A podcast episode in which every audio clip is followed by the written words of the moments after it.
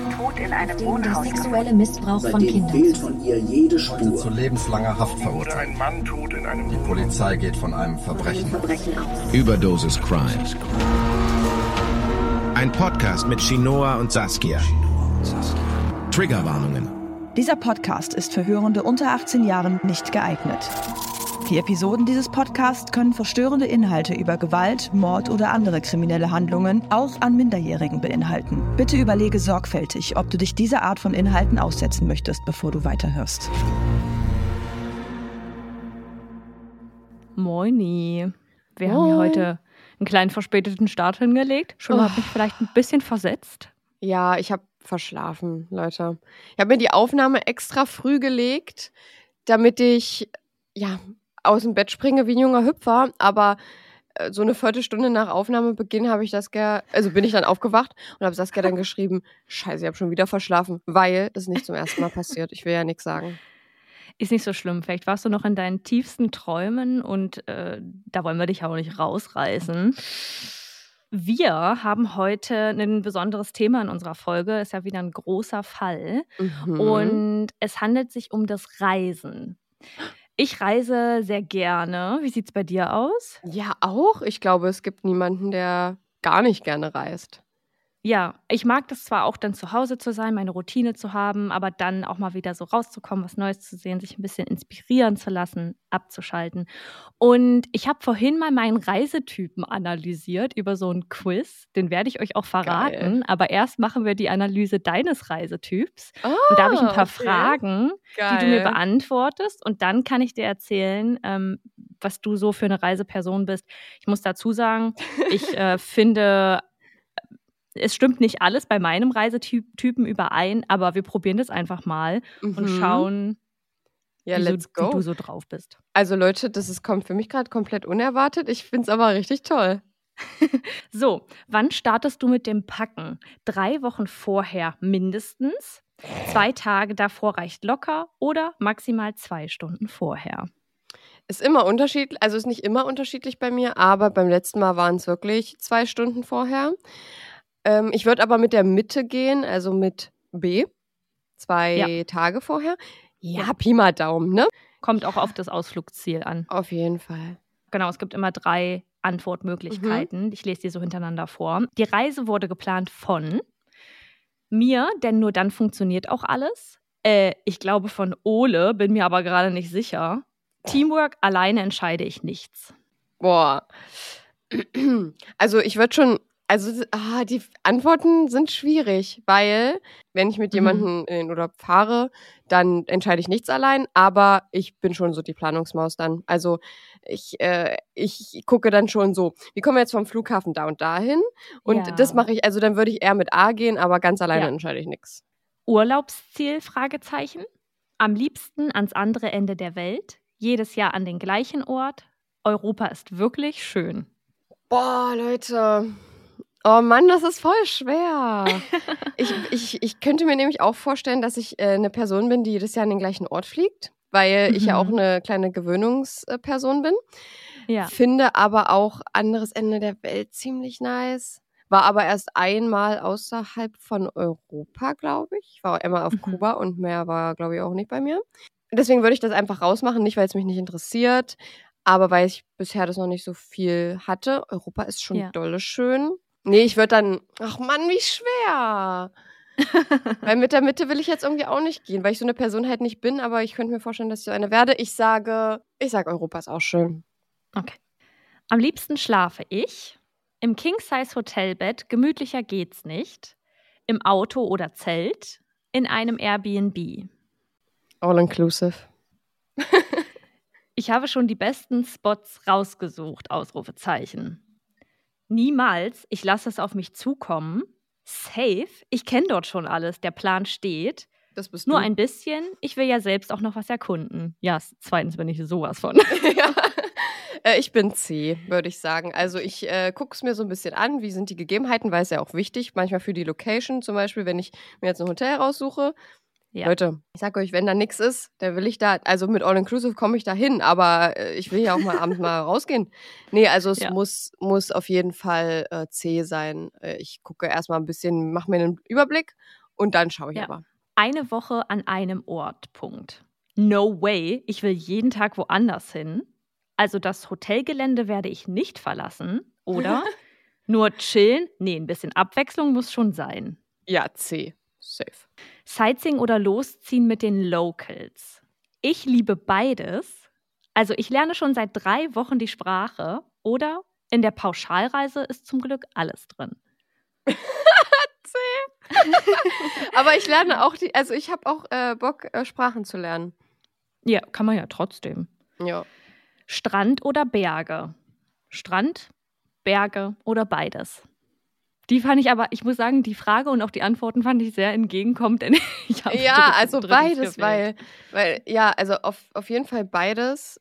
Es ist, ist depending on my mood. Ich bin, ich, also erstmal bin ich ja überhaupt nicht so der Strandmensch, aber wir reden jetzt wahrscheinlich von der Umgebung des Urlaubsortes. Mallorca könnte gut funktionieren. Du hast Berge, du hast Strand und das alles Malotze. innerhalb kürzester Ja. Zeit. Ja, ja. War, ich war auch schon in Mallorca in den Bergen in der Finca, wo da war gar nichts außer Ziegen. Das war so geil, da war nicht mal Internetempfang. Mega. Oh. Ja, das war oh so schön. Gott. Ja, ähm, also ja, Pauschalreise äh, hatte ich jetzt letztes Jahr, fand ich auch ganz nett. Ähm, ist, glaube ich, aber unüblich für Menschen unseres Alters mittlerweile. Das Urlaubsprogramm planen die anderen schon, ist bei All Inclusive schon mit drin, bastel ich mir selbst zusammen. Na, C auf jeden Fall. Im Urlaub esse ich. Ich probiere jedes Insekt. Ew. Jeden Tag auswärts. Sorry, gibt's ja auch Pizza. Oh Mann, zwischen äh, zwei und drei bin ich. Also äh, ich war, ich stand wirklich vor dem Buffet in unserem Hotel, habe mir gedacht, gibt's auch Pizza? Aber es gab jeden Tag Bollo, ist eh mein Lieblingsdings. Hm, ja. Ähm, Wenn es ein mal, Gericht gibt, was schon nur aus, auszeichnen würde, dann ist es, glaube ich, Spaghetti Bolognese. Aber eine gute. Ich esse nicht jede. Ne? Ja, Ähm, oh, ey, meine Katzen prügeln sich hier im Hintergrund. Ich sag C. letzte Frage. Ohne Punkt, Punkt, Punkt verreise ich nie. Oh. Handy mit Internet, mein Schlafsack, damit ich überall schlafen kann, Insektenspray, Sonnenschutz und Desinfektionsmittel. Naja, aber sowas von eins, also sowas von das Handy, Was glaubst du, Weil- was ich gedrückt habe? das letzte. Ich glaube, ich habe auch das erste angeklickt. Echt? Ja, ich finde Sonnencreme ganz, ganz wichtig, ne? Sagen wir mal so. Aber die kann ich mir auch da kaufen. Ja. Ist ja, zwar dann oh, die ist 20 aber Euro teurer. Teuer. Ja. ja. surprise, surprise. Oh, war ja. Wir sind der gleiche Reisetyp. Oh. Dieser heißt, und ich würde mal sagen, das ist jetzt auf jeden Fall die perfekte Grundlage für die nächsten Monate, Oh, oh, oh. auf alles vorbereitet. Geplant wird der Sommerurlaub schon im Winter, damit alles bis aufs kleinste Detail ausgetüftelt ist. Finde ich stimmt jetzt nicht so bei den Antworten, die du Nee, gegeben hast am Nicht Anfang. ganz. Das Hotel ist perfekt, alle Reiseunterlagen sind einlaminiert und die Koffer stehen schon drei Wochen vorher im Flur. Der, die Urlaubsplanerin ist auf alles eingestellt und eine absolute Perfektionistin. Ja, kann schon hinkommen. Ja, ich finde bei mir, kann jetzt, jetzt erstmal nur auf mich beziehen, äh, das mit der Mhm. Perfektionistin, das stimmt auf jeden Fall. Ich bin ja nicht so die Hotelmaus. Deswegen finde ich das jetzt irgendwie ein bisschen weit hergeholt. Ich habe nämlich auch Airbnb geklickt und finde es ein bisschen komisch. Ich frage mich jetzt gerade, ob immer das Gleiche rauskommt. Oder du weißt gar nicht, dass du eigentlich Hotels mega geil findest, weil du es äh, noch nicht, Mhm. noch lange, la, lange schon nicht mehr ausprobiert hast. Das kann auch sein. Vielleicht mag ich Hotels.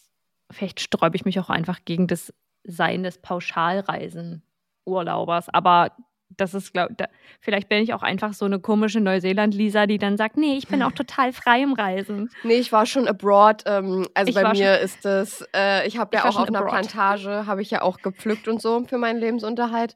Und ähm, deswegen, äh, also ich, im Camper schlafen finde ich einfach am besten. War am entspanntesten. Also fand ich, fand ich einfach so befreiend. Naja, Dabei haben ähm, Saskias Zähne die ganze Nacht geklappert, weil es einfach nur kalt war. Ja, also am Anfang nicht, aber dann irgendwann, als der Winter kam, war schon ganz schön kalt. Ich Ja. wäre, also wenn ich, wenn ich von meinem Auslandsaufenthalt sprechen würde, dann würde ich genauso wie so eine, wie so eine Auslandslisa klingen. Du hast ja dann auch So. nur noch gedacht auf Englisch, stimmt's? ich habe, nee, geträumt. Ich habe ja dann nur noch auf Englisch geträumt. Oh, liebe ich. Ey, habe ich? Tatsächlich. Und ich habe auch nach meiner, nach meiner Magenspiegelung auf Englisch geredet. Das war kurz danach. Da dachte ich auch so, alles klar. Jetzt wissen wir auf jeden Fall, welchen Reisetyp du widerspiegelst. Sehr interessant. Und um Reisetypen wird es jetzt nicht unbedingt gehen, obwohl eigentlich schon, denn das Pärchen, von dem ich heute spreche, ist alles andere als Pauschalreisen, Urlaubsperson. Oh Gott, was war das für ein Deutsch? Sie sind alles andere als Pauschalreisen, Urlauber. Sind Backpacker, stimmt's? Jein. Okay. Das Spannend. werdet ihr aber jetzt erfahren. Du, dann lehne ich mich doch jetzt mal zurück und horche Lehn hier mal zu. zurück. Bei der Recherche meines heutigen Falls ist mir aufgefallen, dass das Reisen und dann das Kennenlernen neuer, fremder Menschen nichts mit Mutigsein zu tun hat. Es ist das eigene Vertrauen, das man immer und immer wieder verschenkt. In der Hoffnung, etwas dafür zu bekommen. Ein nettes Gespräch, sicheren Transport oder einfach nur schöne Erinnerungen. Das fühlt sich dann an, als sei man mutig gewesen weil immer ein bisschen Gefahr mitschwingt und man froh ist, dass das Bauchgefühl einen nicht getäuscht hat. Wir sprechen heute über ein Paar, das nicht weiter von All-Inclusive-Urlaub weg sein könnte, das sich nach Verbindung zu anderen Kulturen und Menschen sehnt und das vertraut. Immer und immer wieder fremden Menschen vertraut, damit ihre eigene Reise noch schöner werden kann. Bis sie es dann nicht mehr ist.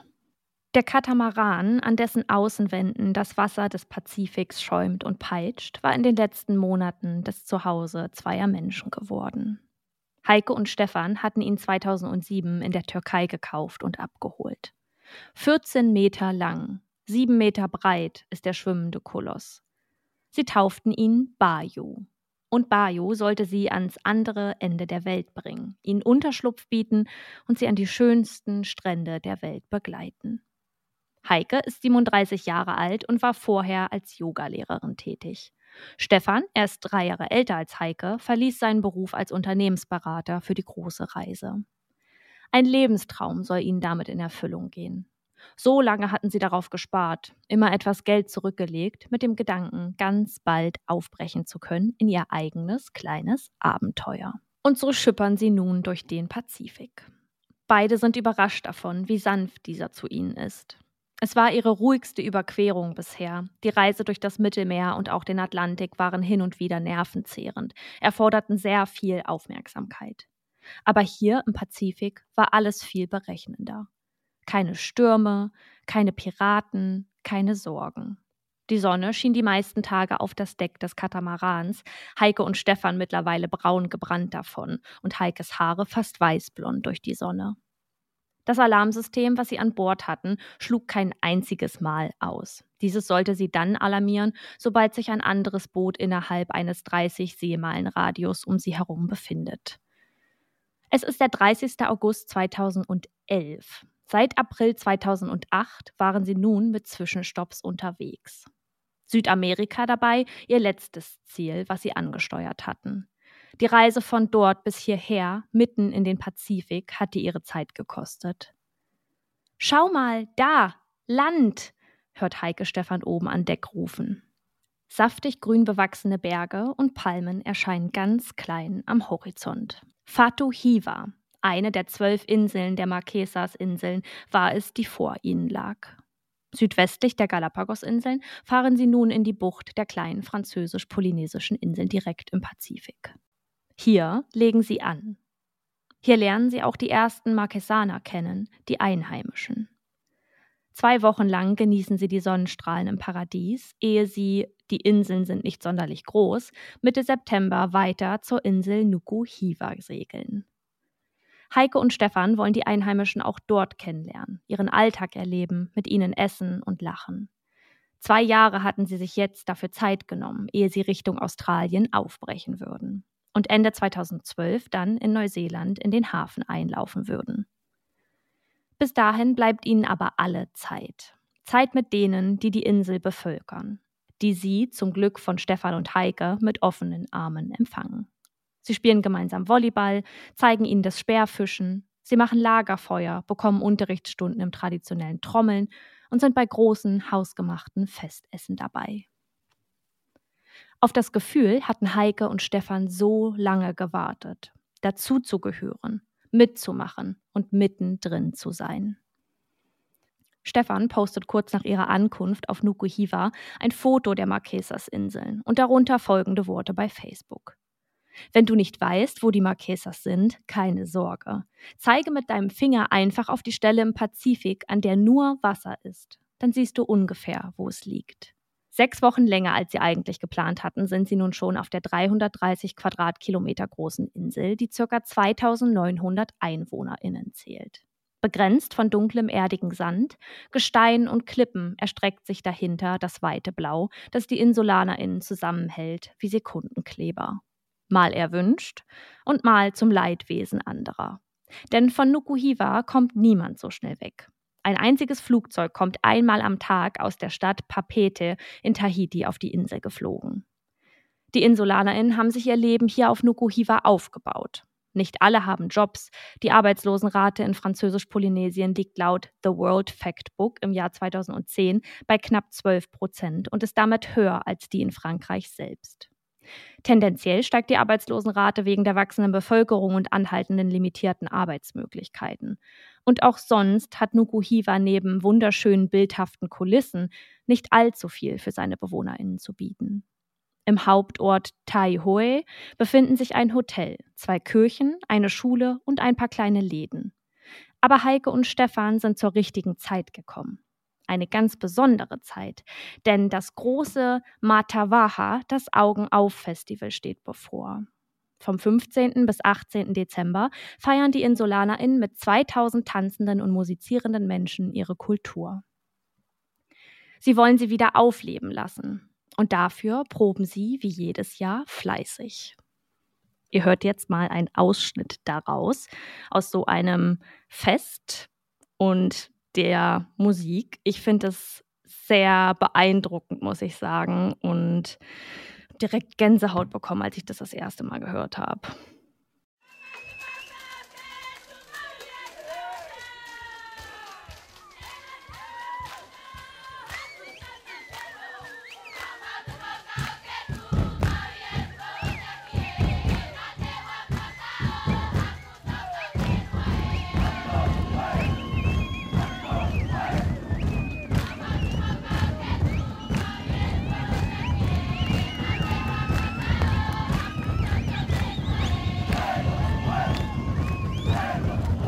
Beim Hakamanu, auch genannt der Vogeltanz oder Tanz der Götter, singen die in Federn gekleideten Frauen, während sie um die stampfenden, teilweise schreienden Männer elegant herumtanzen.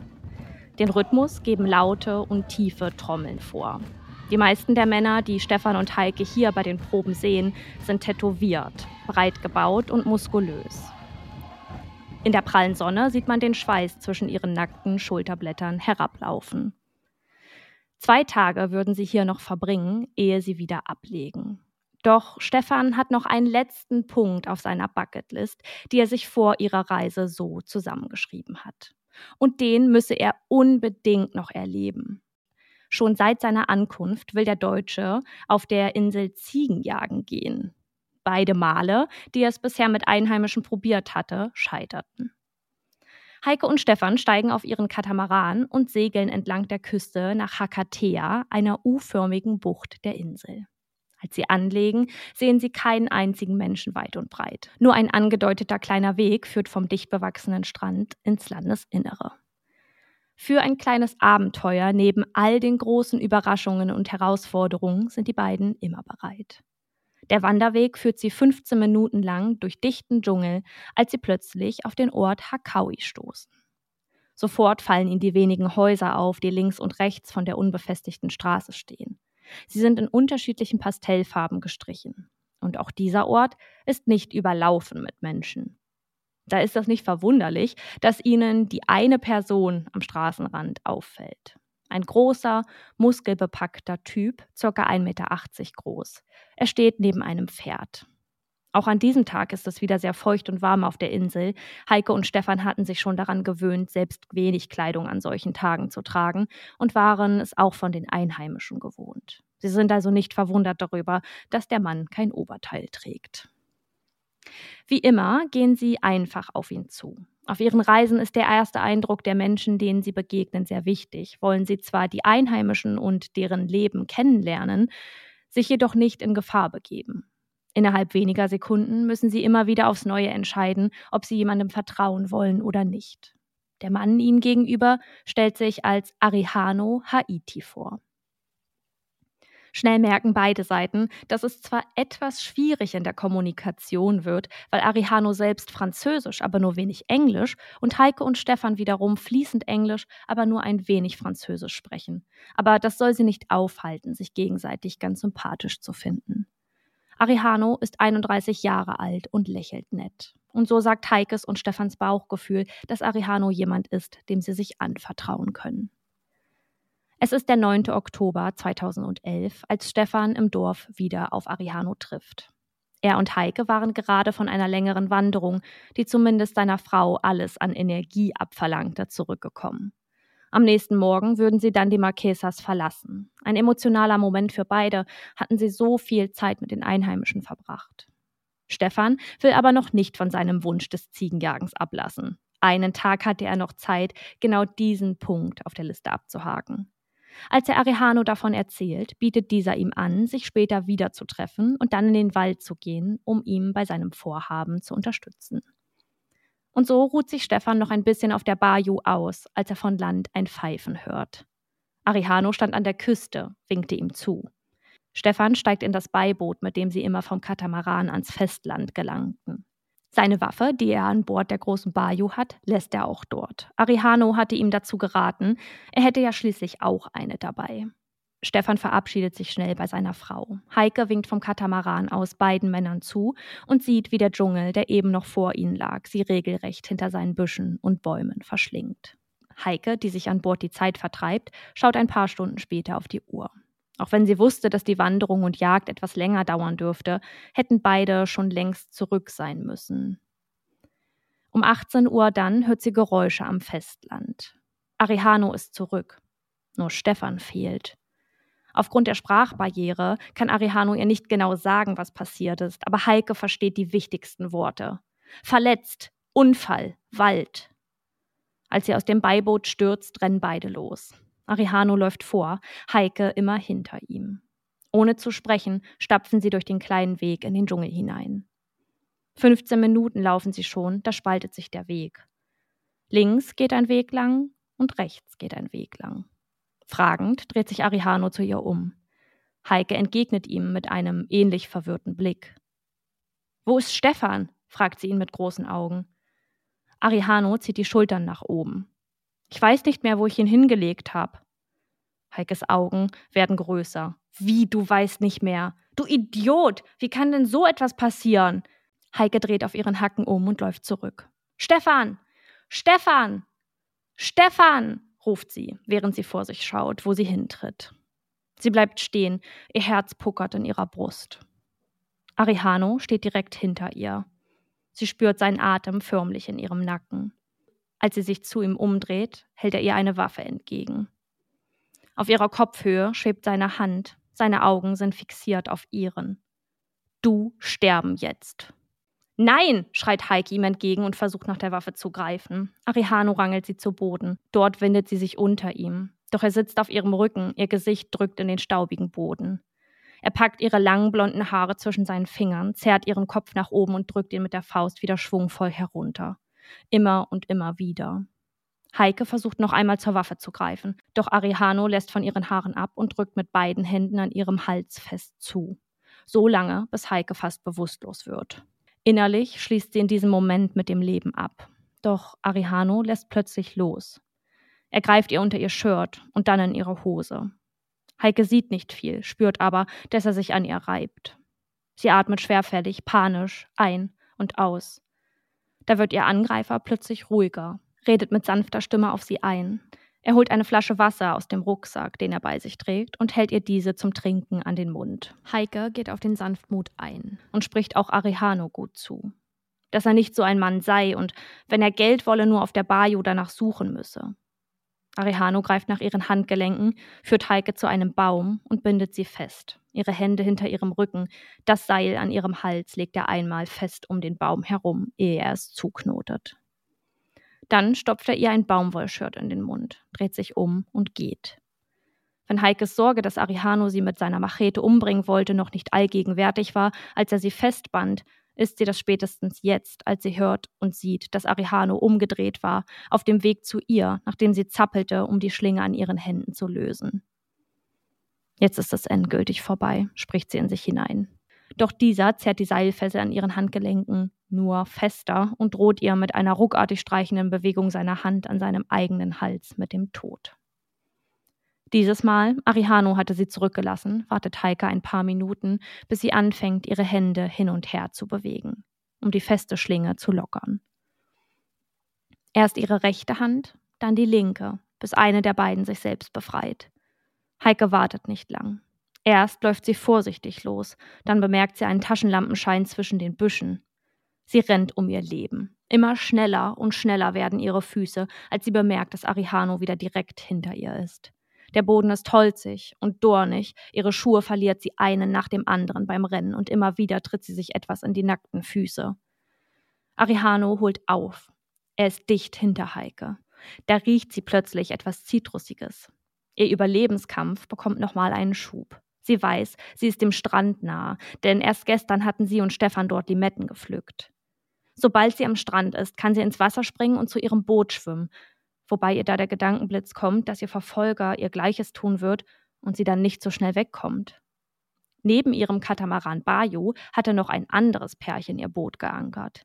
Sie platzt aus dem Dschungel heraus, rennt ins Wasser, ihre Füße und die offenen Wunden klaffend im Salzwasser, aber das darf sie jetzt nicht aufhalten. Ihre Hilfe ist so nah. Sie schwimmt und schwimmt, so schnell sie kann. Was, wenn sie jetzt ertrinkt? Was, wenn die Haie, die in der Bucht so gerne schwimmen, ihr Blut riechen und sie angreifen? Heike wird überrollt von ihren eigenen Gedanken. Aber ehe sie sich versieht, greift eine Hand die ihre. Es war eine Person des anderen Bootes, die ihr jetzt an Bord hilft und sie nicht nur vor dem Wasser, den Haien und dem Ertrinken rettet, sondern vor allem vor ihrem Mörder. Während Heike nun erste Hilfe für ihre Verletzungen und ihren Schock bekommt, rufen sie die Behörden über ein Satellitentelefon an. Zwei Stunden dauert es, bis diese auf der Insel eintreffen. Es handelt sich um die französische Gendarmerie, ein Team aus MilitärpolizistInnen. Arihano war wortwörtlich über alle Berge oder zumindest tief in den Wäldern verschwunden, als sich die 17-köpfige Spezialeinheit der französischen Polizei auf die Suche nach ihm macht. Zwei Tage suchen sie nach ihm. Aber schnell ist klar, dass Arihano ihnen um einiges voraus ist. Nicht nur kennt er die Jagdpfade und Grotten in den Bergen, er ist auch Teil einer wichtigen und autoritären Familie. Seinen Vater, ein angesehener Mann im Dorf und Leiter einer der katholischen Kirchen auf der Insel, und auch seine Cousine, eine französisch-polynesische Politikerin und Frau des Präsidenten Gaston Floss, kennt so gut wie jeder und jede im Dorf. So vermuten die Beamtinnen, dass er hin und wieder Unterschlupf und etwas zu essen bei einigen Insulanerinnen bekommt. Von Stefan fehlt jede Spur. Zunächst nehmen sie an, dass der Täter ihn irgendwo in den Bergen versteckt hielt. Heike, die immer noch unter Schock steht, wird nach zwei Tagen Suche nach Tai Hoe gebeten. Sie hatten zwar Arihano noch nicht gefunden, dafür aber etwas anderes. Sie waren auf einer Feuerstelle von vier Quadratmetern Fläche und einer ungefähren Flammenhöhe von sieben Metern, wie die umliegenden Büsche und die verbrannten Blätter daran verraten, gestoßen. In der Asche und um die Stelle herum finden sie Kleidung, menschliche Knochen, Zähne mit Prothesen und verschmortes Metall. Eine DNA-Analyse der Asche sollte jetzt feststellen, was alle schon traurigst vermuten. Auch Heike weiß, als sie von der Gendarmerie nach Taihoe gebeten wird, dass das nichts Gutes heißen kann. So teilen sie ihr die ihnen bekannten Informationen mit, müssen ihr aber auch sagen, dass sie Arihano bisher nicht gefunden hatten. Und das werden sie auch nicht. Denn Arihano Haiti stellt sich nach 50 Tagen selbst. Derweil hatte die DNA-Analyse ausnahmslos bestätigt, dass es sich um Stephans Überreste in der Asche handele und der 40-Jährige hier im Wald tragisch ums Leben gekommen sein musste. Und Arihano gibt genau das zu, dass er Stefan im Wald getötet hat. Jedoch nur, weil Stefan bei ihrer Wanderung auf ihn losgegangen, ihn angefasst und vergewaltigt hätte. Eine Untersuchung nach seinem Geständnis zeigt keinerlei Verletzungen oder Anzeichen für einen sexuellen Übergriff. Hierbei möchte ich aber darauf hinweisen, dass der Tatzeitpunkt mindestens 50 Tage her ist. Hierzu habe ich mal versucht zu recherchieren, wie lange ein sexueller Missbrauch mit eventueller gewaltsamer analer Penetration nachgewiesen werden kann, bin aber leider zu keinem wirklichen Ergebnis gekommen. Hier kann man eigentlich nur sagen, dass es eher schwierig ist, wenn es keine DNA-Spuren mehr gibt oder wenn keine DNA-Spuren mehr zu finden sind, einen Nachweis eines sexuellen Übergriffs zu machen. Ähm, gerade dann, wenn zum Beispiel keine stärkeren Verletzungen vorliegen. Als Heike von Arihanos Aussage hört, ist sie zunächst empört. Ihr Stefan wurde von diesem Mann umgebracht und nun behauptet er, dass dieser ihm etwas angetan haben soll. Sie findet aber, dass Arihanos Worte nicht gelogen oder ausgedacht klingen. Ganz im Gegenteil glaubt sie, dass er die Wahrheit sagt. Nur, dass die Person, die ihn missbraucht hatte, nicht Stefan war. Oder vielleicht war Arihano sogar bisexuell. Heike sagt nämlich über Stefan, dass er nie eine Möglichkeit ausließ, irgendwo baden zu gehen. Sollten sie also an einem Wasserfall vorbeigekommen sein, habe er sich bestimmt ausgezogen und sei dort baden gegangen. Nackt, versteht sich. Arihano könnte Stefans Verhalten falsch gedeutet haben und auf die Abweisung des Deutschen hin wütend geworden sein. Sexualität ist in Nukuhiva ein schwieriges Thema. Nur wenige Menschen leben dort öffentlich in ihrer Sexualität und geben bekannt, dass sie homo- oder bisexuell sind. Familie und Freundinnen um Arihano behaupten natürlich, dass Arihano nicht auf Männer stehe. Wie könne das denn sein, wenn er von so vielen Frauen angeschmachtet wird? Forensische PsychologInnen, die sich außerhalb des Prozesses den Fall angeschaut und analysiert haben, glauben, dass Arihano lügt. Sie untermauern ihre Annahme mit der These, dass er als Opfer nicht so lange geflüchtet wäre. Vermutlich hätte er sich zeitnah, wenn nicht sogar direkt, Hilfe bei den Behörden geholt. Den Angriff auf Heike wiederum erklärt Arihano Haiti damit, dass er ihr nur zeigen wollte, wie ihr Mann ihn angegriffen hatte. Das sei einfach ein Missverständnis zwischen ihr und ihm gewesen. Schließlich gäbe es ja noch die Sprachbarriere. Als die Medien von diesem Fall erfahren, bringt er in allen Zeitungen Schlagzeilen. In Deutschland ist die Bild-Zeitung Vorreiter von respektlosen, rassistischen und vorurteilsbehafteten Titelblättern, die natürlich auch mit Heikes und Stefans Geschichte des, Zitat, Menschenfressers, Zitat Ende, geschmückt waren. Doch die Annahme, dass Arihano Stefan zum Verzehr tötete, wird nicht unterstützt und auch von den Beamtinnen der Polizei zurückgewiesen. Dafür gäbe es zunächst keinerlei Beweise. Im April 2012 kommt Heike erneut auf die Insel. Auch Arihano, der inzwischen inhaftiert auf seinen Prozess wartete, ist anwesend. Dieser soll den Vorfall mit Stefan vor Ort den PolizistInnen erklären, die die Situation nachspielen werden. Und Arihano erklärt es so. Stefan und er seien auf dem Weg zu einem kleinen Wasserfall gewesen, den Stefan sich hätte angucken wollen. Arihano hat dann in der Zeit ein kleines Feuer gemacht, denn es habe wohl viele Mücken dort gegeben und die wären dann erstmal weggeblieben.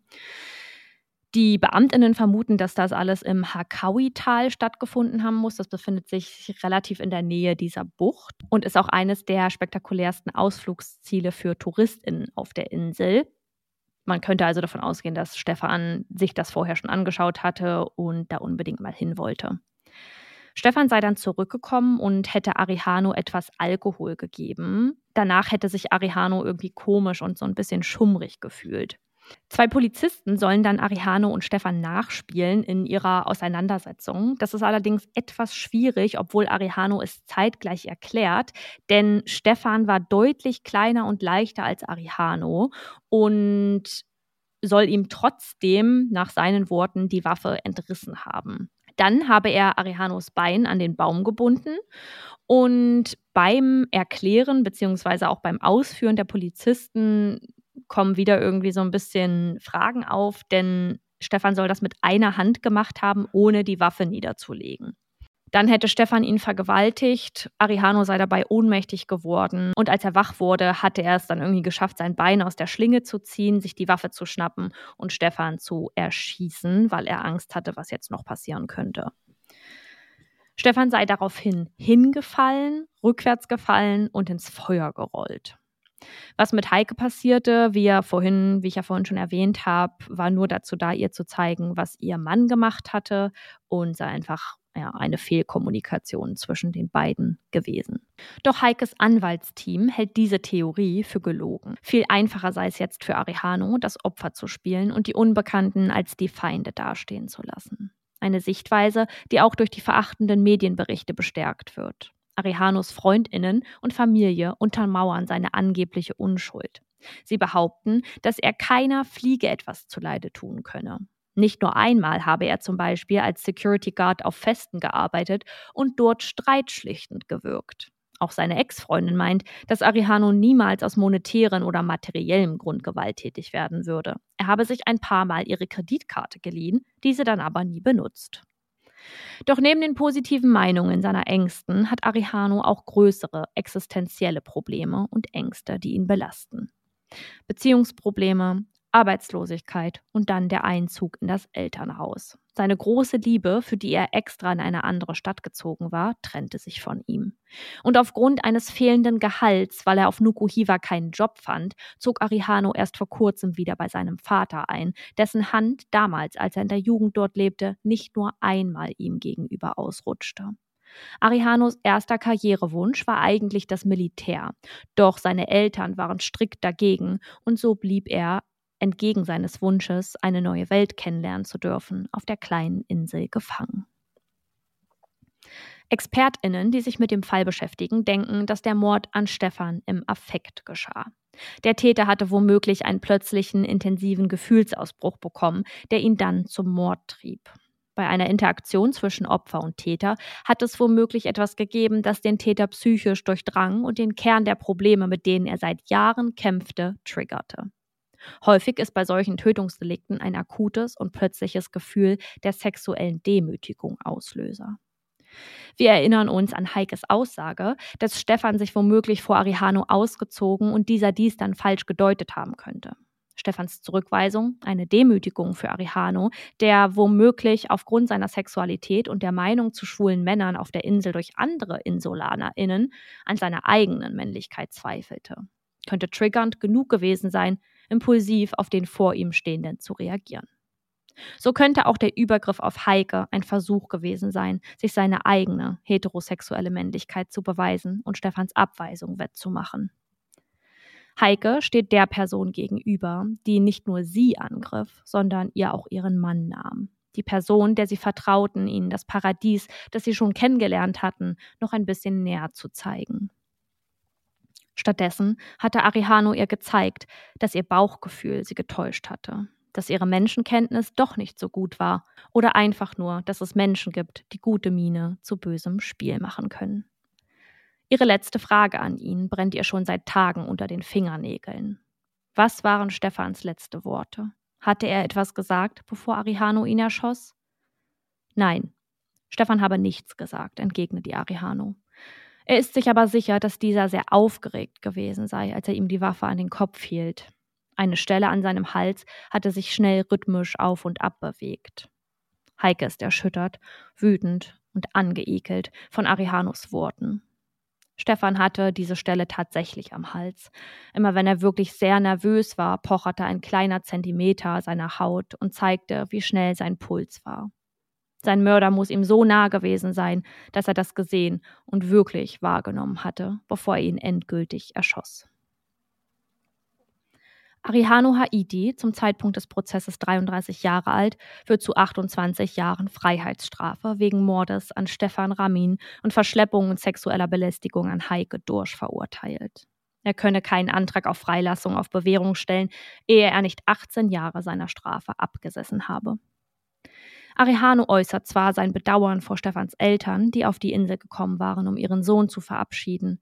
Reue zeigt er allerdings nicht. Wenn Heike jetzt an den Urlaub zurückdenkt, dann kommen ihr immer nur Bilder der gemeinsamen Zeit mit ihrem Stefan, wie sie zusammen lachten, entdeckten und reisten. Die Farbe Blau ist da immer sehr präsent. Ihr Buch, welches sie über die Reise und Stefans Tod schrieb, trägt den Titel Blauwasserleben. Die Insulaner in Nukuhivas und generell Französisch-Polynesiens erwartet nach dem Prozess der ganzen medialen Aufmerksamkeit und all den Zeitungsberichten eine harte Zeit. Die Welt blickt auf die Insel, auf der ein Deutscher von einem Einheimischen getötet wurde. fälschlicherweise häufig unter den Begriffen Kannibalen oder Menschenfresser. Es ist nichts Neues, dass Außenstehende, heute die Presse, früher zum Beispiel Anthropologen, ein Narrativ zeichnen, das man so nicht vorfinden wird. Die Marquesaner sind keine Kannibalen, die Touristen töten, um sie zu verspeisen. Die Zeit des Kannibalismus ist längst gezählt. Die letzte offizielle Aufzeichnung eines Menschenopfers von 1880. Im 19. Jahrhundert wurden die Marquesaner von 12.000 auf 634 Menschen durch eingeschleppte Seuchen und Opium fast ausgerottet. Der Versuch, ihre Kultur, die Musik und Kostüme zum Beispiel zu erhalten, ist ein Versuch, ihre Identität nicht zu verlieren. Auch wenn es die ursprüngliche Inselkultur so nicht mehr gibt, wollen die Menschen ihre Herkunft nicht aus den Augen verlieren. Für Heike ist besonders die Zeit nach der Rückkehr aus dem Pazifik ohne ihren Mann sehr, sehr schwer. Anderes Klima, andere Menschen, aber vor allem ein anderes Leben, denn sie war ohne Stefan wieder aus dem Paradies zurückgekehrt. Vertrauen ist gut, Kontrolle ist besser. Doch nicht immer kann man kontrollieren, ob etwas vertrauenswürdig ist. Es ist an einem selbst, für sich zu bestimmen, wem und was man vertraut. Am Ende besteht das Leben doch daraus, sich selbst am meisten vertrauen zu lernen. Ja, bei aller Tragik des Falls und diesem Ende für Heike und vor allem auch für Stefan, aber auch für die InsulanerInnen, gibt es so ein paar Theorien, die jetzt hier im Fall aufgekommen sind, die ich gerne mit dir mal besprechen möchte und hören möchte, was du dazu denkst, was du glaubst, weil am Ende wissen wir es ja tatsächlich gar nicht so richtig. Mhm. Arihano hat sich da jetzt nie zu geäußert. Nicht, dass ich es wüsste oder recherchieren konnte. Aber ja, es gibt ja so ein paar Ansätze. Der erste Ansatz ist, dass Stefan Arihano vergewaltigt haben soll und Arihano ihn deswegen umgebracht hatte. Was denkst du dazu? Du hast jetzt zwar wenig Informationen zu Stefans Leben davor, aber sagt dein Bauchgefühl dir irgendwas? Mein Bauchgefühl sagt mir, dass der Arihano keinen anderen Ausweg als Erklärung sah weswegen er ihn, also im Endeffekt können wir es ja, wie du auch gesagt hast, nicht sagen, ob das so passiert ist. Ich sag mal so, es könnte genauso gut so geschehen sein, wie auch nicht, aber mhm. mein Bauchgefühl sagt mir, dass er da irgendwie mit der Geschichte versucht hat, seine Tat ein bisschen zu schmälern und irgendwie, naja, da so ein bisschen eine Rechtfertigung vielleicht reinzubringen. Ja, da stimme ich dir zu. Und mir sind da so ein paar Punkte zugekommen. Einmal, zumindest insofern ich es herausfinden konnte, gibt es keine genauen Details dieser angeblichen Vergewaltigung durch Stefan von. Arihano. Mhm. Denn er hat jetzt nicht, so wie Heike es beschrieben hat, irgendwie verschiedene Punkte gegeben, die passiert sind. Ja, wenn einem so etwas widerfährt, dann kann es natürlich auch sein, und das in sehr häufigen Fällen, dass man das dass man das Hirn fast ausschaltet, dass das Hirn sich mhm. selbst schützen will und man sich nicht mehr daran erinnern kann. Das ist natürlich auch möglich. Und dann haben wir ja noch die Untersuchung, die da 50 Tage später stattgefunden hat, die keine Verletzungen oder zumindest keine Anzeichen des sexuellen Übergriffs zeigte. Das hätte mich jetzt echt mal interessiert, wie lange man sowas nachweisen kann. Mhm. Aber, denn wenn keine gewaltsame Penetration stattgefunden hat, dann wird man außer vielleicht Kratzspuren nicht wirklich was gesehen haben können. Mhm. Und nach 50 Tagen sind ja auch solche Verletzungen, blaue Flecke oder so, dann eigentlich abgeheilt. Also ja, schwierige, schwierige Theorie. Mein Bauchgefühl sagt mir nein, weil die anderen Punkte einfach zu präsent sind und für mhm. mich zu viel Sinn ergeben.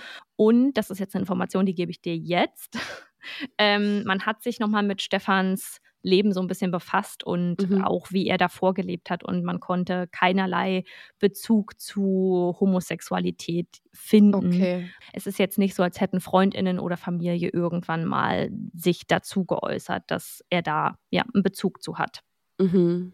Dann gibt es noch die zweite Theorie, die die Freundin von Arihano oder die Ex-Freundin mal ganz kurz angebracht hat und die man auch ganz kurz glaubte und ja auch Heike irgendwie so ein bisschen äh, erst im Hinterkopf hatte, nämlich ein monetärer Grund, dass er einfach Geld haben wollte und die beiden überfallen wollte. Aber das kann man jetzt nun wirklich gar nicht sagen, ob das, ob das der Grund gewesen sein könnte, weil da gibt es überhaupt keinen Ansatz zu. Also da Hm. haben wir keinerlei Informationen.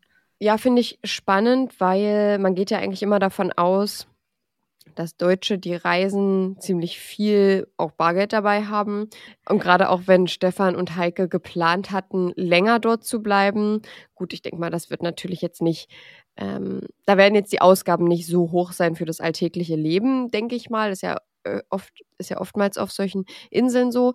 Aber das, also finde ich schon irgendwo plausibel, dass man annimmt, dass Deutsche oder ja, einfach, einfach Reisende immer ein bisschen Geld dabei haben. Anders geht es ja. Ja. einfach nicht. Und gerade Ja. wenn sie mit dem eigenen Katamaran unterwegs sind, ähm, wo ja vielleicht auch mal was passieren kann, dann hat man vielleicht immer noch ein bisschen Puffer dabei, äh, um das irgendwie nochmal reparieren zu lassen, weil sonst kommst du ja nie nach Hause.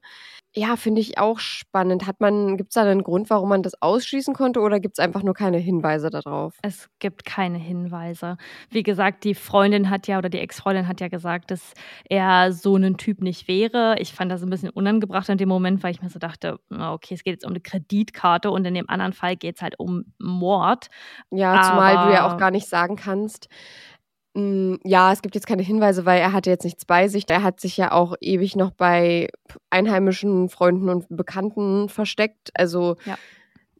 da kann er ja das ja auch hinterlassen haben und gesagt haben, bewahrt das mal auf oder so.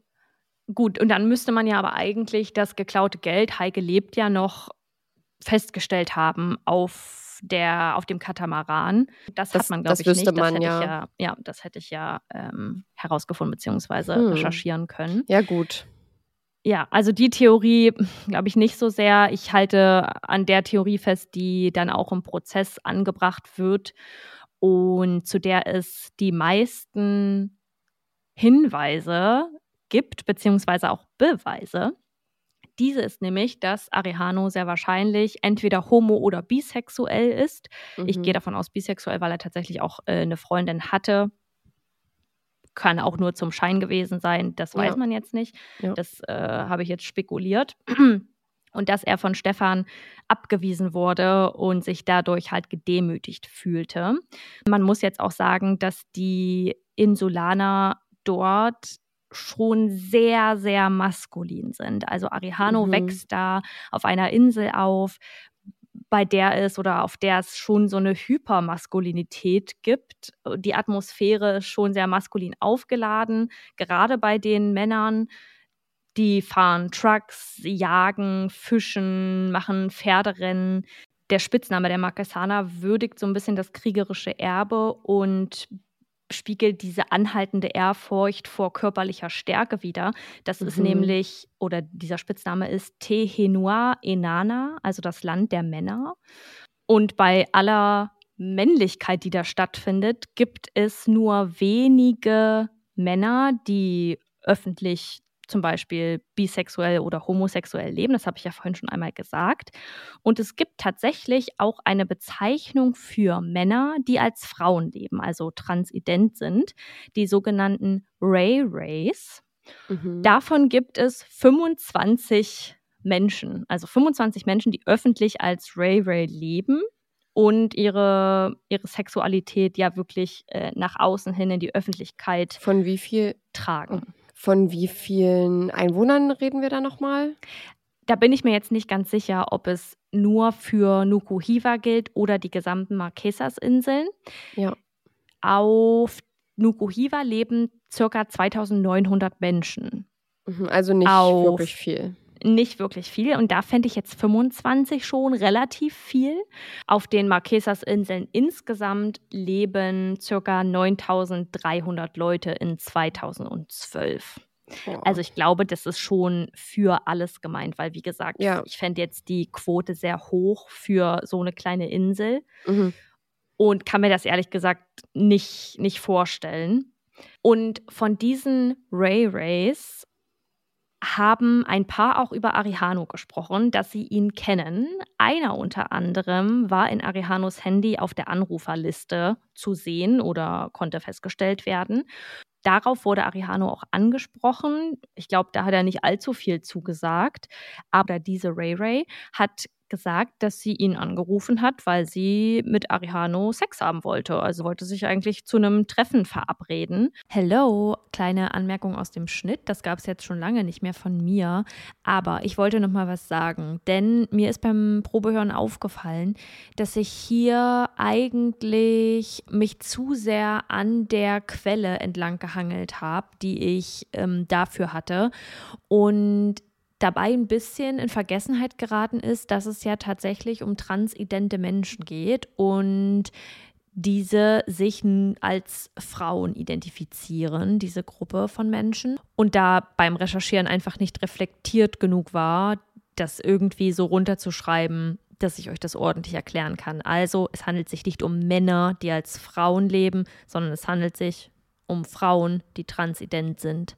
Und das wollte ich einfach nur noch einmal sagen, aus Respekt zur Community, damit ihr Bescheid wisst und ähm, ja auch wisst, dass ich das nicht beabsichtigt gemacht habe. Dankeschön. Weiter im Kontext. Und das sei auch bei den anderen Ray Rays nicht allzu unbekannt gewesen, dass Arihano öfter mal mit einigen von denen schlief. Er hat das halt nur nicht nach außen getragen oder seine Bisexualität ja nicht öffentlich gelebt. Mhm. Eine vierte Theorie, die da so ein bisschen mit reinspielt, aber an die ich nicht so sehr glaube, ist, dass es auf Nukuhiva jedes Jahr schon ein paar Sextouristinnen gibt und dass Arihano geglaubt haben könnte, dass Stefan da ist, um ja so ein bisschen neben seiner Beziehung was anderes zu erleben. Man mhm. nennt das auch Promiskuität. Ich hoffe, das habe ich richtig mhm. ausgesprochen. Das kommt vom lateinischen promiscuus, also gemeinsam und miskere mischen.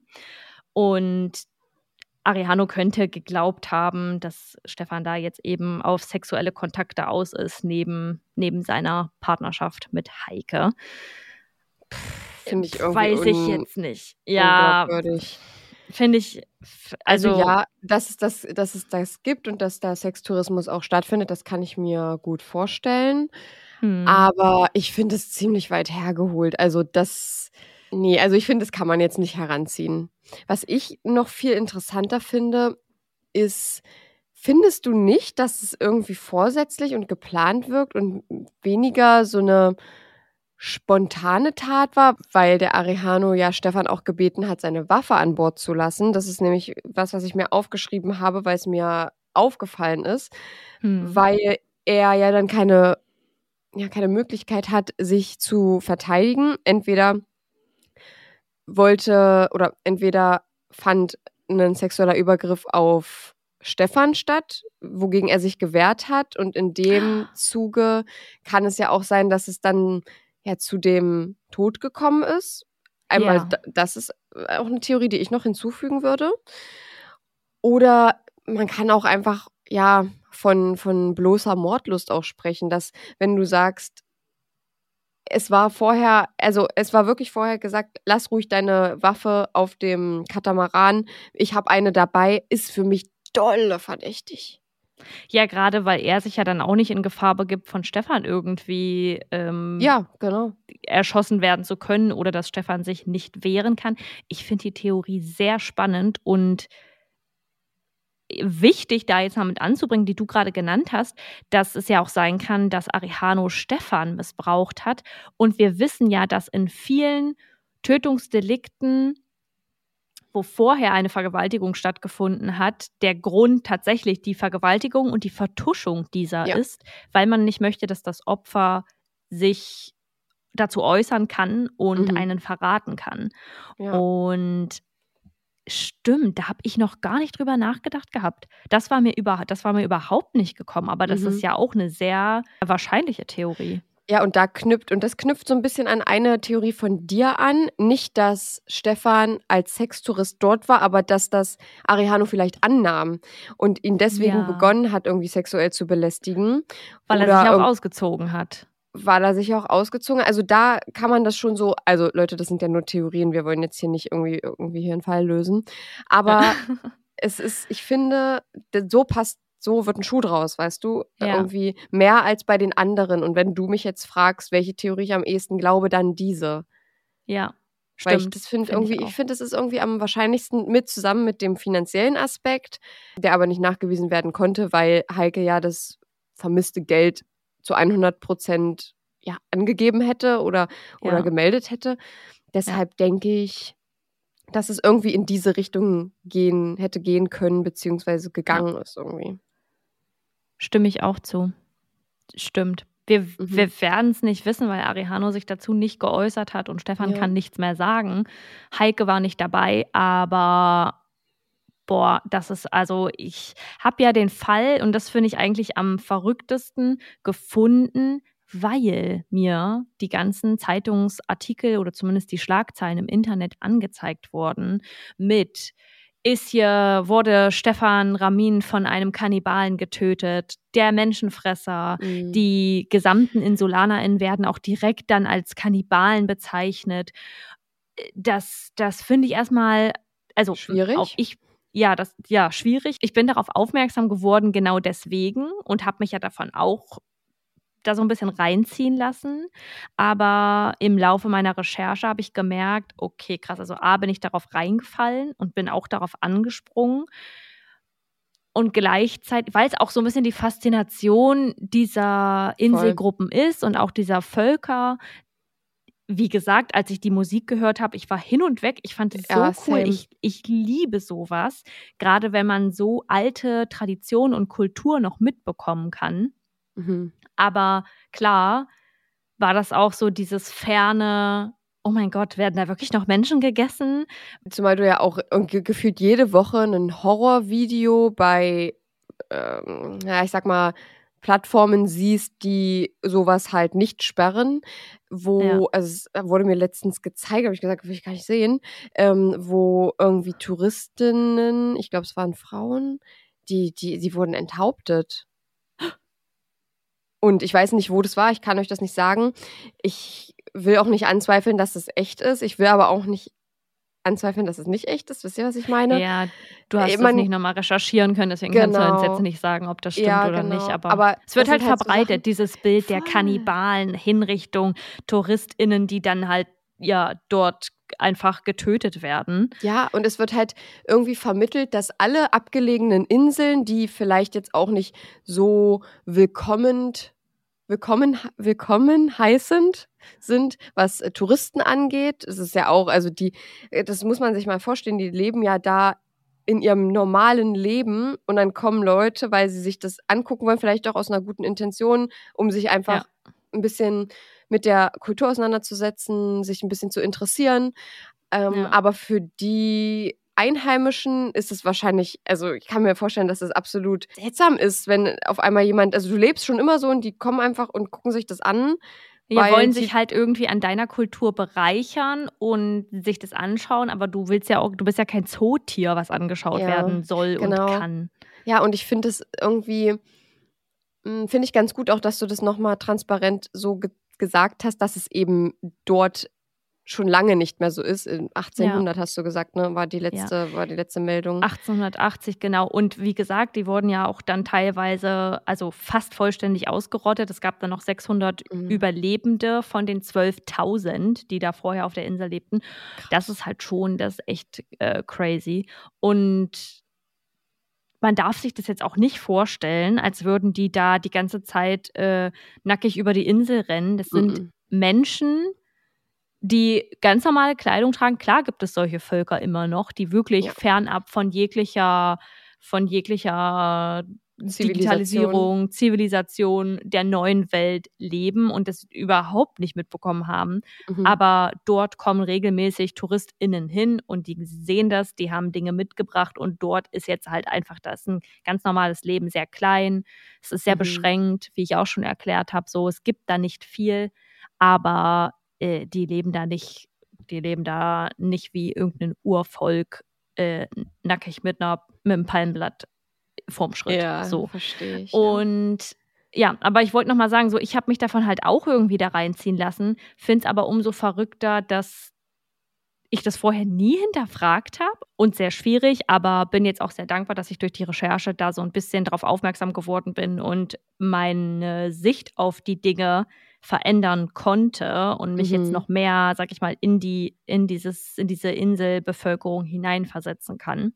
Voll spannend. Ich habe erst gedacht, dass es um, dass es in die Richtung geht von ja, einer dieser Videos, die ich zum Beispiel, ich, sehe die nicht, aber mir würden, werden die manchmal gezeigt, so hast du das schon gesehen? Und da bin ich dann halt immer so, nein. Ähm, Nein, will ich nicht. Ja, will ich halt auch nicht, weil ich weiß nicht, ob es echt ist. Und wenn es echt ist, dann finde ich das einfach ganz doll schlimm, dass das verbreitet wird. Ja. Ähm, und ich dachte irgendwie in die Richtung vom Fall geht es auch. Ich kannte den Fall nicht. Ich weiß nicht, wie Mhm. bekannt er ist, aber ich fand es super, super spannend, was du uns erzählt hast und auch ähm, um ja was von, von dem von den Inseln mal zu hören, weil, also ich finde, man hört nicht oft was von Marquesa-Inseln und ähm, von Nukuhiwa und ich habe jetzt den anderen Namen vergessen, aber ich finde es super interessant und auch diese m, traditionelle Feier da mal reinlauschen zu können, fand ich gerade sehr äh, beeindruckend auch und ähm, ja, vielen Dank, dass du uns den Fall mitgebracht hast. Sehr gerne.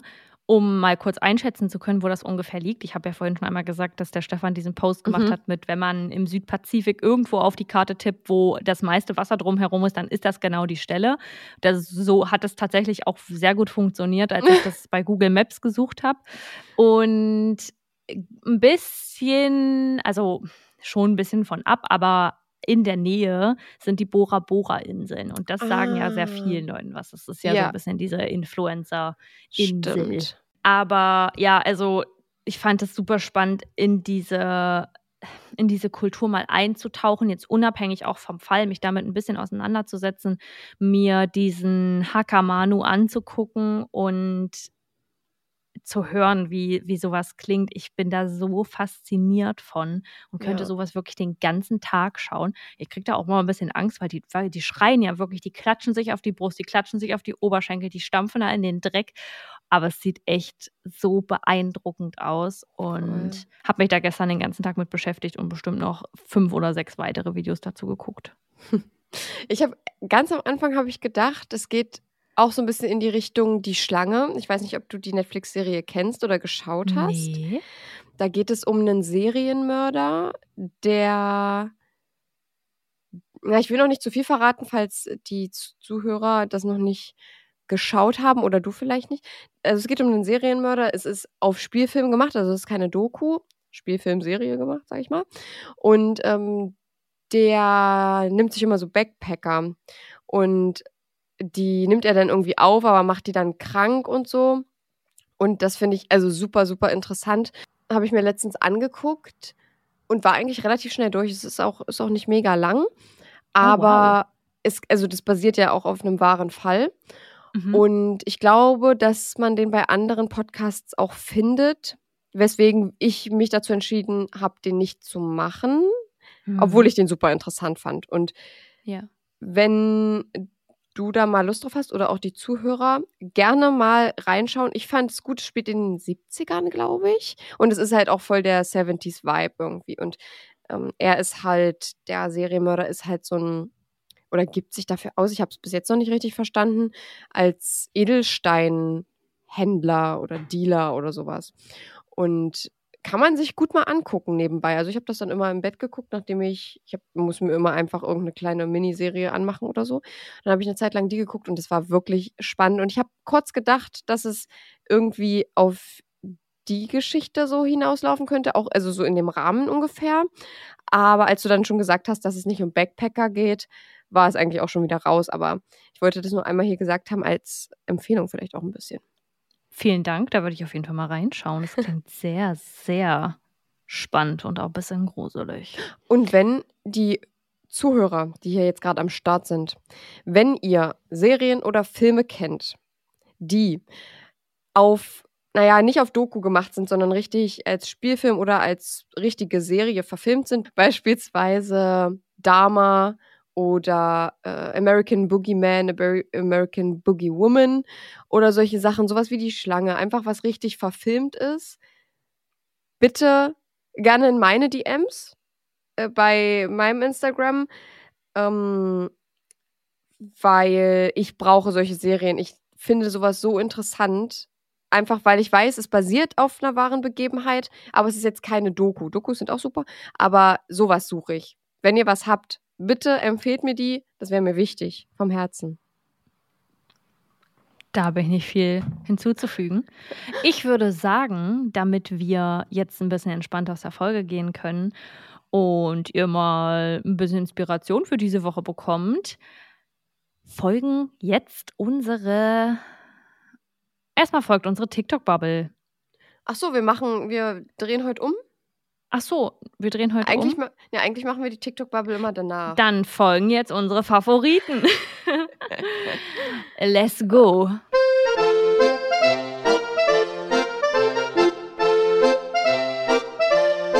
Ich habe mehrere Favoriten, weiß nicht, ob ich die so richtig nennen kann.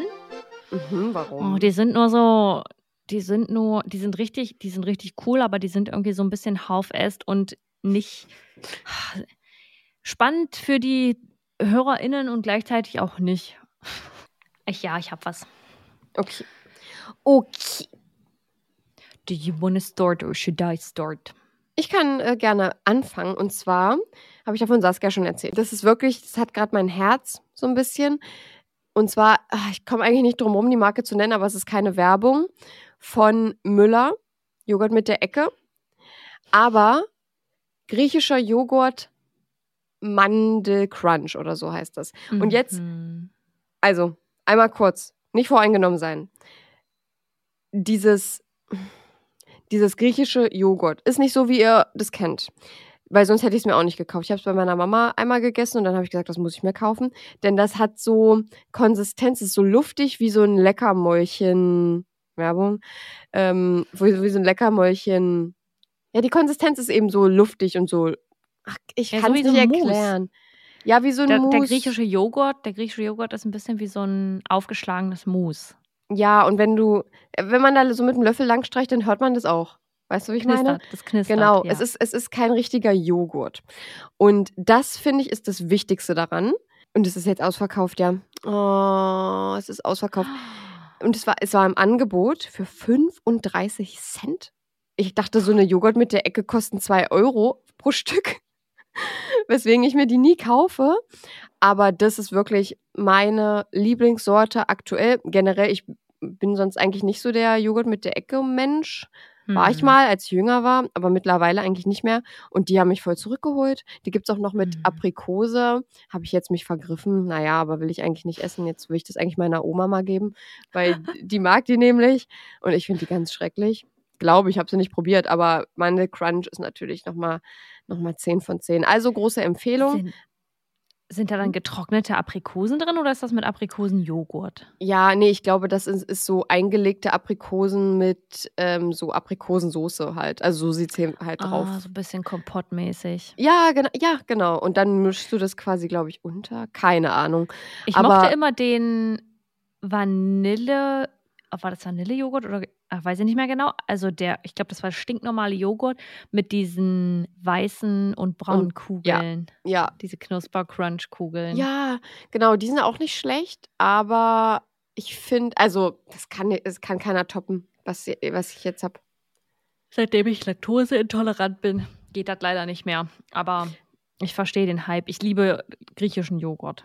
Was ist denn dein Favorit? Erzähl mal. Ich habe heute einen etwas emotionaleren Favoriten. Ich wollte eigentlich Oh, was weia. Belangloseres nehmen. Also eigentlich wollte ich was nehmen, was mit Überdosis Crime zu tun hat, weil wir gerade sehr viel planen und ich kann es jetzt selbst von mir nicht mehr hören mit dieser Scheißplanung. Sag das Aber- doch, sag das doch mit, ähm, mit dem neuen Ding, was wir hier uns zugelegt haben. Okay. Das ist doch, Ganz quick, ganz quicker Favorit und dann möchte ich trotzdem noch den anderen nennen, Ja. ist, dass wir uns eine Kamera geholt haben. Eine, eine sehr, sehr coole Kamera. Man Mhm. kann schon sagen, es ist eine Vlogging-Kamera, oder? Das was kann die denn? sagen. Was kann die denn alles so, Saskia? die Kamera hat oben so ein eingebautes. Schon wartet jetzt wieder darauf, dass ich hier meinen Verkaufstalk mache. Ja, weil ich habe Saskia sie damit nämlich ist- schon richtig genervt. Die hat mich richtig therapiert damit, weil das ist einfach ihr Lebensinhalt gewesen für äh, eine Woche straight, ähm, weil sie, ich glaube, jedem Menschen, den sie gesehen hat, hat sie erklärt, also da kann man das und das mitmachen und ähm, dann, dann macht die das und äh, das, das, da braucht man, das braucht man jetzt gar nicht mehr machen, das macht die alles selber. Ich führe euch das mal vor. Diese Kamera hat oben ein eingebautes kleines Gimbal an der Kamera itself. Das heißt, man kann im Dunkeln zum Beispiel filmen und die gleicht den, das Bild immer noch aus, also stabilisiert das Bild, weil sie kein Licht dafür nutzen muss und kann das Licht komplett in der Kamera verwenden. Ist jetzt ein bisschen komplizierter erklärt, als es eigentlich funktioniert, aber also grundsätzlich kann man sagen, die Kamera hat eine super krasse Bildstabilisation und kann mit Face-Tracking verfolgen. Bedeutet, wenn ich die Kamera irgendwo hinstelle, Face-Tracking anmache und die sieht mein Gesicht oder halt den Menschen, den, er vor, den sie vorher getrackt hat, dann verfolgt der Kamerakopf diese Person. Ich kann im Kreis rennen um die Kamera herum und die verfolgt das die ganze Zeit. Dann hat die so ein Flip-Screen, wo man Hochformat und Querformat drehen kann. Das heißt, wir können Videos auf Instagram für euch machen oder für Instagram für euch machen und im Querformat vielleicht auch für YouTube oder vielleicht auch irgendwas anderes, was auf euch zukommt. Weiß man nicht. Mehr möchte ich dazu nicht sagen. Aber ich war auf jeden Fall fürchterlich aufgeregt die letzte Woche. Die kam gestern an. Ich habe ja schon fleißig ausprobiert und für Chenor so ein Mini-Video geschnitten, um mir das zu Ja. zeigen. Und, Und sie ist ganz, ganz riesig. klein. Sie ist ganz, ganz Ja. klein. Man kann Ja. sie, also Saskia hat äh, das Video, ähm, war ja Unboxing und dann äh, auch First Impression Video, was Saskia mir geschickt hat. Und äh, bei, dem klar. Unboxing, bei dem Unboxing waren Saskias Worte, ist die klein, süß. ja, ich gesagt, oh süß, oh nö. Also es ist wirklich, die ist ganz leicht, super, super kompakt zum Mitnehmen, hat so ein kleines Etui. Also da wird Naja. was auf euch zukommen. Da könnt ihr Und euch zum freuen. Mitnehmen passt ja perfekt zu uns, oder was? Ich zwinker jetzt nochmal. Mein eigentlicher Favorit für heute ist aber etwas emotionaler. Ähm, und ich wollte natürlich nicht sagen, dass jetzt Sachen für Überdosis belanglos sind, aber ne? Ähm, am Wochenende war die Beerdigung meiner Oma. Und das ist jetzt nicht mein Favorit, aber ähm, wir haben auf der Beerdigung meiner Oma ähm, Zettel beschrieben und die an Heliumluftballons gebunden und steigen lassen. So als letzten Gruß Mm. an meine Oma. Und ich hatte das ein paar Leuten erzählt und meine Mama hat auch davon berichtet, dass sie das so einigen KollegInnen oder auch FreundInnen erzählt hat und die alle irgendwie so waren so, oh mein Gott, das habe ich ja noch gar nicht gehört, das habe ich ja noch nie gesehen, dass man das macht. Und auf der Beerdigung selbst hatte auch jemand gesagt, oh mein Gott, wem ist das denn eingefallen? Ist ja super süß. Credits gehen raus an meinen Papa. Der hat sich das überlegt. Oh. Ähm, der ist auch immer emotional geworden, wenn er davon erzählt hat. Also ich meine, das äh, ist auch klar, weil er zu meiner Oma einen sehr besonderen Bezug hatte. Das war halt seine Mama. Aber er ist so, weiß ich nicht, hat dann so, wollte dann immer erzählen, was wir dann machen und dann ist seine Stimme Hm. so kurz gestolpert. Aber ich muss sagen, also bei aller Traurigkeit, die das Wochenende mit sich brachte, war das eine wirklich schöne Sache. Wir haben alle gelächelt dabei und haben den Luftballons hinterhergewunken und kann echt nur sagen, das ist so, das ist so ein schöner Abschied in dem Moment, äh, das auch nochmal so zu verbildlichen. Ich Mhm. fand das die ganze Zeit so mh, traurig, dass man in die Erde verabschiedet und Ja, da dem Sarg oder der Urne hinterher guckt, weil ich auch so dieses Gefühl ein bisschen beklemmend finde. Und für mich war der Gedanke, die Asche meiner Oma landet zwar in der Erde, da in diesem Grab, was man dann schmücken kann und wo man Blumen hinstellen kann, aber meine eigentliche Oma ist woanders. Und dann dieser Mhm. Gruß so nach oben war irgendwie schon voll schön. Voll der Und, schöne ähm, Gedanke. Und äh, ich ja. habe das jetzt entweder überhört oder hast du nicht gesagt, was habt ihr da so draufgeschrieben? Also jetzt nichts Spezifisches, aber waren das jetzt irgendwelche Sachen, die ihr mit ihr verbindet oder? Ähm, ich kann dir auch ganz genau sagen, was ich draufgeschrieben habe, ist jetzt nicht allzu persönlich oder doch ist persönlich, aber nicht, ähm, ist mir jetzt nicht wichtig, dass das für mich behalten ist. Mhm. Ich habe ihr draufgeschrieben, dass ich ihr wünsche, dass sie wieder hören kann, lachen und so viel Eierlikör trinken, wie sie nur möchte. Also und einen Gruß an sie zum genau, Beispiel. ja. Ah, okay, ein, ein Gruß an sie, äh, dass man sich irgendwie verabschiedet oder ihr nochmal dankt, damit man die, das nochmal los wird, weil ja nicht alle sich irgendwie von ihr verabschieden konnten. Und das war nochmal so diese sinnbildliche Verabschiedung für einen selbst. Ich finde, es hat sehr, sehr gut geholfen und war einfach auch schön so dieses Bild der steigenden Ballons und dann dieses letzte. Mal Tschüss sagen. Aber es Ja. ist genau, was du sagst, dieser Gedanke von wir lassen den Sarg oder die Asche in, in, in die Erde, ist, ich frage mich halt, warum das irgendwie so gemacht wurde früher, aber ich glaube, das ist einfach, um den Leuten dahingehend Trost zu geben, dass sie einen Ort haben, wo sie hingehen können. Ja. Ähm, Finde aber zum Beispiel auch so Wasserbestattungen äh, ganz, ganz, also ich will jetzt nicht sagen gut, aber wenn mir das passiert und ich mal irgendwie versterbe, dann würde ich, glaube ich, lieber irgendwas haben, was nicht so ist, wie man es halt kennt, glaube ich. Hm. Aber ich Ich finde das jetzt so mit der, also der Gedanke daran, das wird jetzt sehr deep, aber der Gedanke daran, dass das halt dann die Asche ist, damit bin ich auch fein, egal Mhm. wo die erstmal landet. Muss aber auch sagen, dass ich schon immer ähm, so Seebestattungen sehr schön fand oder irgendwie Ja. da einen, einen positiveren, eine positivere Verbindung zu habe als Mhm. zu Erdbestattung. Ähm, habe mich jetzt auch mal damit auseinandergesetzt, wie das ist, wenn man zum Beispiel so auf Stroh gebettet wird und dann zu Erde wird. Das finde ich auch, das finde ich auch irgendwie interessant äh, für mich selbst später. Mhm. Ähm, da wird man in so einen, da wird man in so einen Sarg gepackt und dann kommen da Blumen und Stroh drauf. Und das sieht, also erstmal sieht das super schön aus, wenn man da liegt. Das habe ich mal in so einem Video gesehen.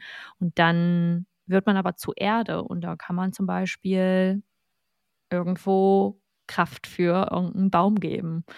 Ähm, Auch ein schöner Gedanke eigentlich. ja, ja, finde ich auch. Meine Mama hat zum Beispiel schon mehrere Male geäußert, dass sie gerne in den Friedwald möchte. Da wird man dann, da wird man dann als Urne, glaube ich, im Wald beigesetzt und dann wachsen ja die Bäume na, durch Asche eigentlich nicht mehr.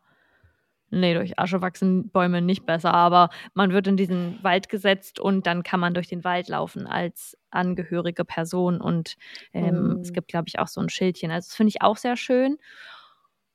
Und ja, ich finde aber wirklich so der Gedanke, dass, dass eigentlich der Gruß nach oben geht. Ich habe mich damit schon mal befasst, dass das jetzt vielleicht, nee, das, nee, stopp, hier, Ende.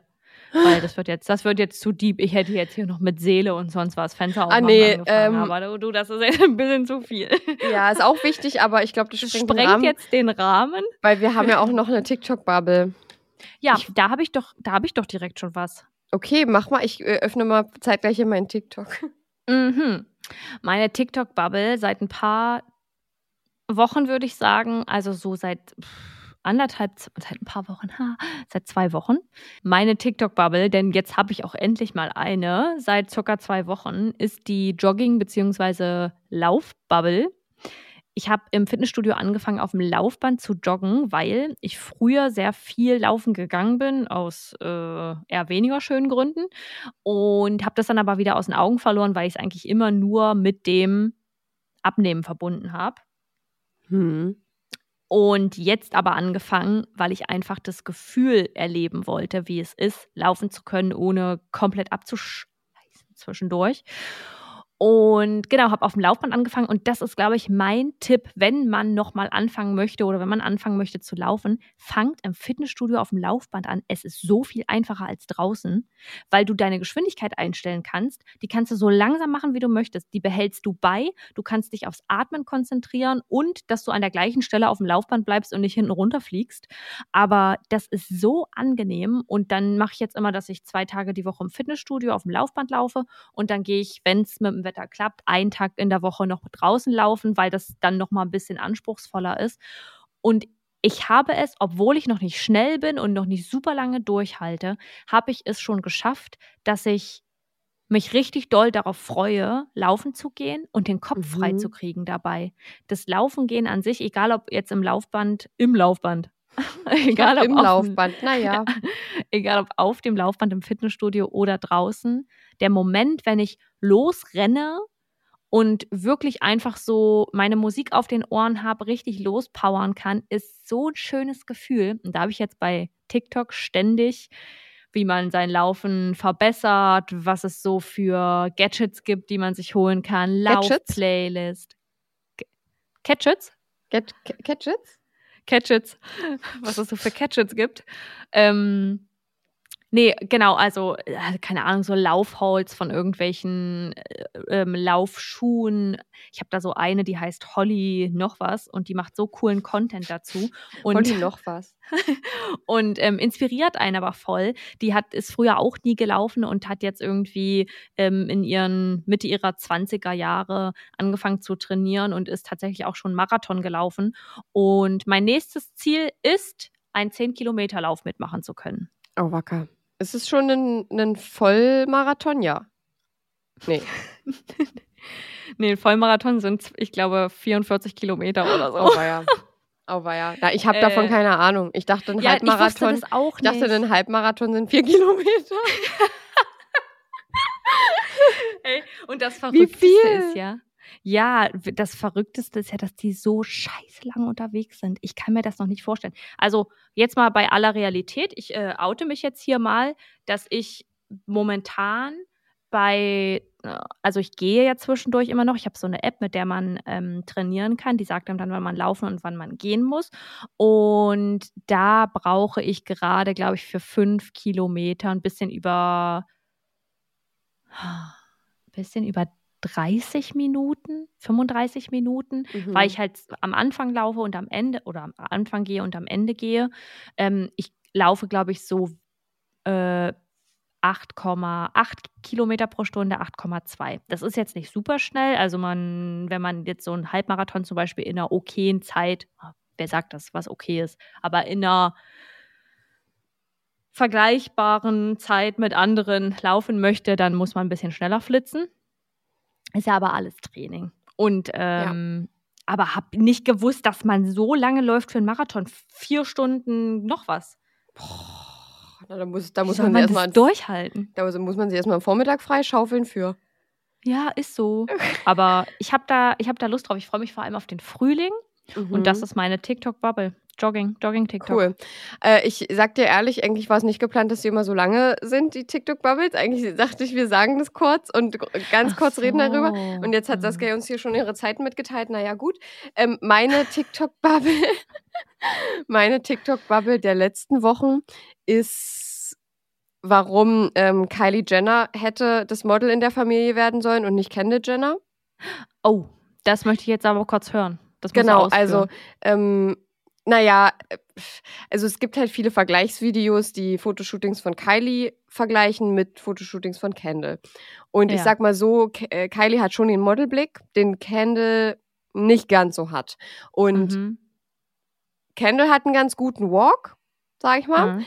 aber Kylie hat, der reißt auch ab, sag ich mal, ja. Mhm. Und sie strengt sich nicht mal an, da ist sie auf, auf der Straße, wird von Paparazzi gefilmt. Also ich will mir nicht vorstellen, wie die abliefern könnte, wenn sie das auf dem Laufsteg machen würde. Also Mhm. das habe ich, das habe ich schon ganz oft gesehen, Vergleichsvideos, weil auch Shootings von Kylie so krass, also wie sie aussieht, klar, die sind auch zurecht gemacht, aber es hat ja auch viel mit Mimik zu tun und Mhm. mit Posing und das, also ja, ich finde, ich würde das so ein bisschen unterschreiben, dass Kylie da so ein bisschen, ähm, also ich habe ein Video gesehen, da stand, Moment, warte, ich hatte Vielleicht soll immer noch mal einen Brief an die US-amerikanische Botschaft schicken. Genau, ähm, dass äh, Kylie Jenner braucht brauch Modelvertrag. Wo ist das hier?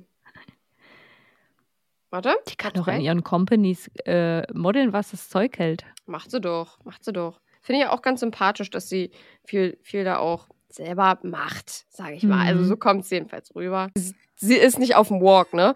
Und Ja. ähm, da steht drüber, Models can thank God that Kylie isn't a model.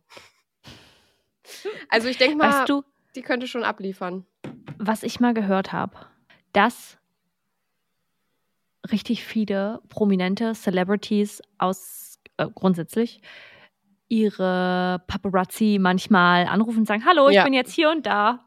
Ja. Wollen Sie mich mal fotografieren kommen? Das finde ich ja so befremdlich. Richtig crazy. Das äh, habe ich das erste Mal bei Kim Kardashian und äh, Paris Hilton irgendwie gehört. Ich glaube, das war in irgendeiner Serie, Doku oder irgendwie so, dass Ja. äh, die wirklich dann, die da hingerufen haben, die waren voll innerhalb von zwei Minuten da. Weil Ja. die wollten halt die Ersten sein. Und das, Ja. also, es ist so crazy, wenn du. Dieses ganze Business ist so krass. ja, aber auch wenn du so ein A-List-Celebrity bist, boah, so ein A-Promi zu sein, hätte ich da ja gar keine Lust drauf. Also, Ja. die können ja nirgend, also die können ja nicht mal auf den Bahamas irgendwo, wo wirklich mal in irgendeinem Dorf, wo wirklich mal niemand Wo ist, keine Sau ist. ja, könnten die nicht mal gehen, weil egal wer denen auf der Straße entgegenkommt, die kennen die Leute. Das ist so heftig. Naja. Ich finde, man hat das ein bisschen mitbekommen, um das Thema abzuschließen. äh, Man hat das mit, ein bisschen mitbekommen bei Johnny Depp und Amber Heard in dem Prozess, weil es da ja auch um TMZ ging. Mhm. Und dass Amber Heard da wohl auch die dorthin bestellt haben soll, als Oh. sie, was war das denn? Ach, weiß ich nicht mehr, aber ja, When your skin feels nourished and glows, you radiate confidence. Osea makes giving your skin a glow up easy with their clean, clinically proven Mega Moisture Duo. This seaweed powered duo features two of Osea's best sellers, Undaria Algae Body Oil and Undaria Collagen Body Lotion. Glow from the inside out. Get 10% off your first order with code GLOW at OseaMalibu.com. That's O S E A Malibu.com code GLOW. In irgendeiner Situation, wo sie, wo ihr irgendwas geschehen sein soll oder ihr passiert sein soll, hatte, hatte jemand Unbekanntes Bescheid gesagt, äh, dass Amber sich da Naja. und da befindet. naja, wenn, ne? wenn da mal nicht Dreck am Stecken war. Naja. Wenn da mal nicht Dreck am Stecken war. So, ähm, das war's mit der Folge. Wir wünschen euch Genau. eine wunderschöne Woche Mhm. und hoffen, dass ihr auf euch aufpasst, nicht ausgeschlittert seid bei der Rutscherei draußen. Sollte sich jetzt eigentlich schon wieder ein bisschen Ja, entspannt haben. voll. Ja, ja. Und dann würde ich sagen, mit Chinos abschließenden Worten Seid immer nett zu anderen, das ist mega wichtig. beenden wir hier die Folge und freuen uns auf nächste Woche. So schön, dass ihr wieder da wart. Tschüss. Danke. Tschüsseldorf.